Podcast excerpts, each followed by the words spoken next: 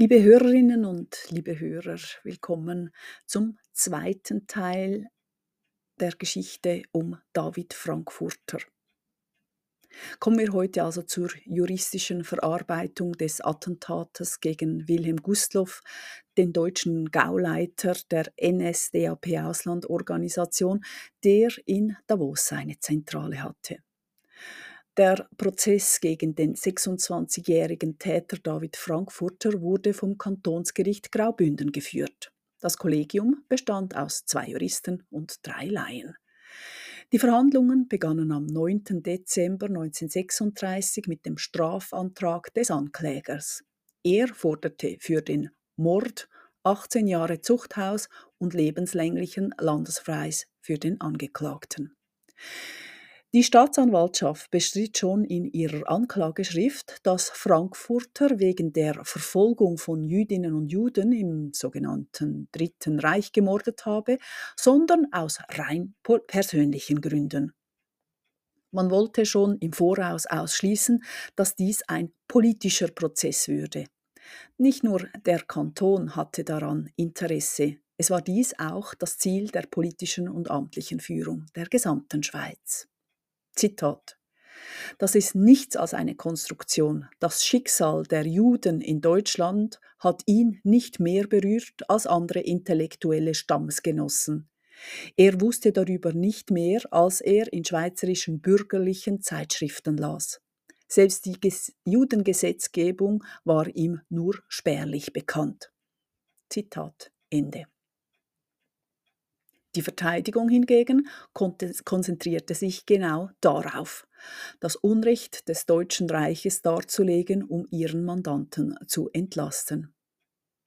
Eugen Kurti und Veit Wieler, die beiden Anwälte, sahen sich nicht nur als Verteidiger ihres Mandanten, sondern auch seiner Familie und vor allem der ganzen schweizerischen israelitischen Gemeinde verpflichtet. Beide Juristen waren bekannte Kritiker der NSDAP-Bewegung in Deutschland und ihren Auswirkungen gegenüber der Schweiz. Der St. Galler Eugen Kurti war bekannt als politischer Gegner der schweizerischen faschistischen Fronten. Sein Kollege war der Rechtsanwalt Veit Wieler, der sich im jüdischen und zionistischen Leben der Schweiz engagierte. Im Prozess gegen Frankfurter sprach Eugen Kurte, Kurti in seiner Verteidigungsrede vor allem über die Aktivitäten Gustloffs, die Auslandorganisation der NSDAP und die Lage in Deutschland. Die Aussagen zu den Verhältnissen im Deutschen Reich waren sorgfältig zusammengefasst und durch Zeugenaussagen gestützt. Die im Saal anwesenden Vertreter aus Deutschland verließen während dieser Verlesung aus Protest den Gerichtssaal. Die Schweizer Presse hielt fest, wie die Verteidigung vorging, indem sie die Verbrechen des deutschen Staates vor Gericht zog. Im Gegensatz dazu war das Attentat von Frankfurter eine Kleinigkeit. So schrieb die Bündner Zeitung, Zitat, nun folgen unglaubliche Einzelheiten aus Konzentrationslagern, die niederzuschreiben sich die Feder sträubt. Zitat Ende. Kurti benötigte für diese Darlegung der Verbrechen des deutschen Unrechtsregimes eineinhalb Tage vor Gericht. Sein Ziel war es, eine Verurteilung Frankfurters lediglich wegen Totschlags zu bewirken. Eugen Kurte erreichte mit seinem Plädoyer genau das, was Frankfurter angeblich versucht hatte. Er stellte das gesamte Deutsche Reich der Nationalsozialisten vor Gericht. Und wer es wahrnehmen konnte oder wollte, der konnte es in diesen Prozesstagen genau nachverfolgen, wie wir von der Bündner Zeitung schon gehört haben. Unwissenheit war nicht mehr möglich. Auch Hannah Arendt berichtete in der Zeitschrift Die neue Weltbühne darüber dass dies schlussendlich kein Frankfurter, sondern ein Gustloff-Prozess gewesen sei und dass dieser Prozess gewonnen worden sei, das heißt das NS-Regime entlarvt und deren Verbrechen offensichtlich geworden. Dafür hatte sich David Frankfurter geopfert, um genau dies aufzeigen zu können.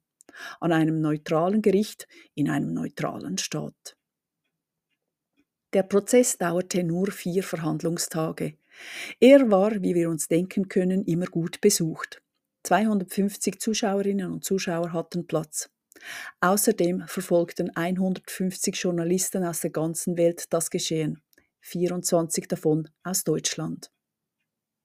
Das Gericht war entschlossen, die politischen Seiten außen vor zu lassen, was aber natürlich nicht ganz gelang, durch die Darstellung der Verteidigung vor allem. Aber schließlich wurde David Frankfurter zu 18 Jahren Zuchthaus verurteilt. Seine Verteidiger hatten es nicht geschafft, das Gericht von seinen wohlmeinenden Absichten zu überzeugen. Frankfurter wurde wegen Mordes verurteilt. Seine Strafe verbüßte er in Graubünden. Allerdings wurde er nach dem Ende des Weltkrieges vom Großen Rat des Kantons Graubünden begnadigt. Hier möchte ich noch näher auf die Biografie David Frankfurters eingehen.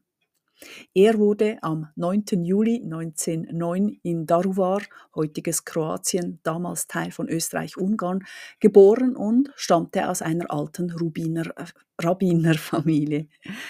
Er konnte ein Gymnasium besuchen und schrieb sich 1930 für ein Zahnarztstudium in Leipzig ein.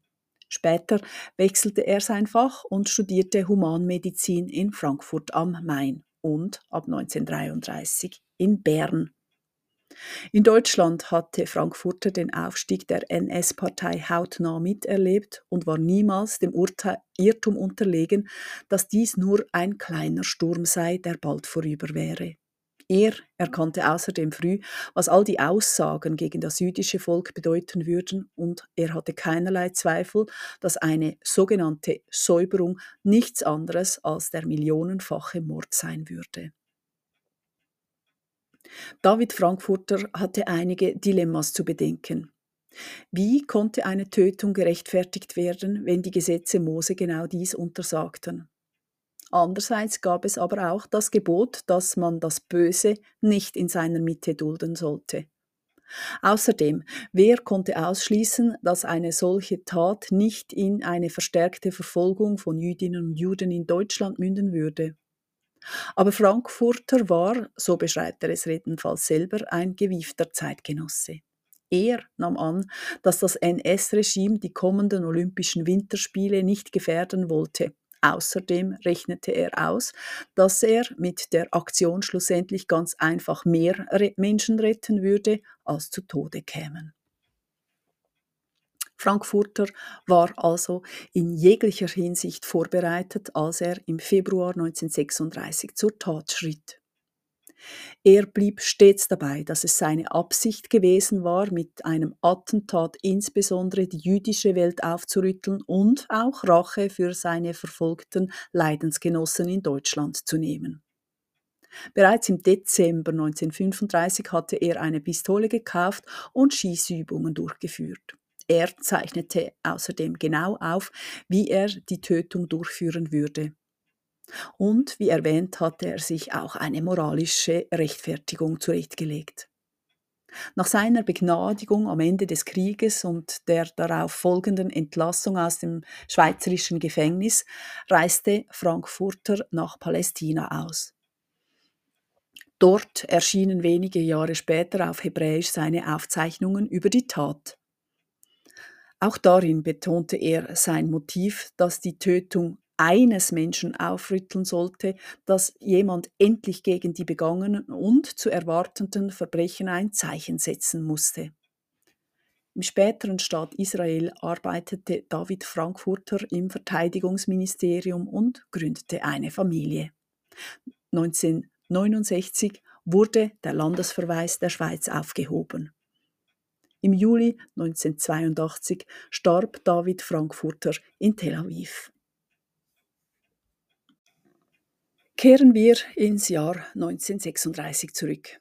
Wir können uns schon denken, dass dieses Attentat und der darauf folgende Prozess eine Krise zwischen dem nationalsozialistischen Deutschland und der Schweiz auslöste. Deutschlands Regime machte die schweizerische Presse für den Mord verantwortlich. Das ist eine absurde Behauptung, aber diese Karte spielte Deutschland damals ständig aus, um gegen alle freien Presseäußerungen vorzugehen. Hören wir in eine zeitgenössische Aufzeichnung hinein, um zu hören, wie die schweizerische Presse damals klang. Die St. Galler Jahresmappe meinte Folgendes zu dem Fall. Zitat. Diese Bluttat eines Fanatikers, der damit die Misshandlung seiner jüdischen Glaubensgenossen in Deutschland rächen wollte, wurde in der Schweiz allgemein verurteilt. Trotzdem setzte in Deutschland alsbald eine heftige Kampagne gegen unser Land ein, dessen Presse völlig zu Unrecht der intellektuellen Urheberschaft des Mordes bezichtigt wurde. Der Bundesrat setzte sich kraftvoll gegen diese Hetze zur Wehr. Er beschloss auch unter allgemeiner Zustimmung des Schweizer Volkes die Auflösung der Landesleitung und der Kreisleitungen der Nationalsozialisten in der Schweiz und außerdem nahm er in Aussicht, die Frage der Zulassung von ausländischen politischen Vereinigungen grundsätzlich zu prüfen. Der Mörder Frankfurter, der kurz nach der Tat verhaftet wurde, wird sich vor dem bündnerischen Kantonsgericht zu verantworten haben. Zitat Ende. Der Prozess hatte auch Folgen für die schweizerische Öffentlichkeit. Denn nun forderten immer mehr Menschen, dass die NSDAP-Organisation in der Schweiz mit einem Verbot belegt werden müsse. Denn der Prozess hatte ganz klar die Gefahren gezeigt, die vom Nationalsozialismus ausgingen. Dabei waren nicht nur linke Zeitungen, die vor dem braunen Gedankengut warnten. Gar die freisinnige NZZ oder der Bund forderten ein Verbot und die Basler Nationalzeitung schrieb schlicht, Zitat, Solange die NSDAP Gau Schweiz besteht, ist ein gutes schweizerisch-reichsdeutsches Verhältnis nicht möglich. Zitat Ende. Diese Forderungen stießen allerdings zunächst bei der Regierung auf taube Ohren. Erst mit Verspätung griff man die stete Ermahnung durch die Presse und die Bevölkerung auf. Am 18.02.1936 wurden vom Bundesrat Maßnahmen ergriffen, wobei ein Verbot von Landesgruppen und Kreisleitungen der NSDAP eingeschlossen waren. Deutschland reagierte darauf mit einem Protestschreiben und das Verbot wurde umgangen, indem ein überzeugter Nationalsozialist in die Berner Gesandtschaft versetzt wurde, der von da aus faktisch die NS-Auslandsorganisation leitete. Seine diplomatische Immunität erlaubte eine solche Tätigkeit, beziehungsweise dagegen konnte von Gesetzes wegen nichts unternommen werden. Die Schweizer Presse reagierte mit Genugtuung auf das Verbot der NS-Landesgruppen. Aber bald war schon wieder Vorsicht und Einlenken angesagt. Denn als mit Beginn des Krieges und insbesondere der anfänglich überwältigenden Siege der deutschen Wehrmacht die Lage der Schweiz prekär wurde und ein Einmarsch befürchtet wurde, gestattete der Bundesrat offiziell die Wiedereinrichtung der Landes Gruppenleitung, um Deutschland nicht zu provozieren. David Frankfurters Mordtat bzw. die Motive seines Attentates verhalten weitgehend ungehört. Auch wenn die Ungeheuerlichkeiten ans Licht kamen, welche jede Person schon sehen konnte, wohin das verbrecherische Regime steuerte, so konnte eine Einzeltat den Lauf der Geschichte leider nicht aufhalten. Frankfurter und seine Verteidigung hatte es nicht geschafft, das Steuer herumzureißen und aller Welt die Augen zu öffnen. Dreieinhalb Jahre, bevor sich die Welt in den grauenhaftesten Krieg begab. Ich bedanke mich für Ihr Zuhören. Auf Wiederlose.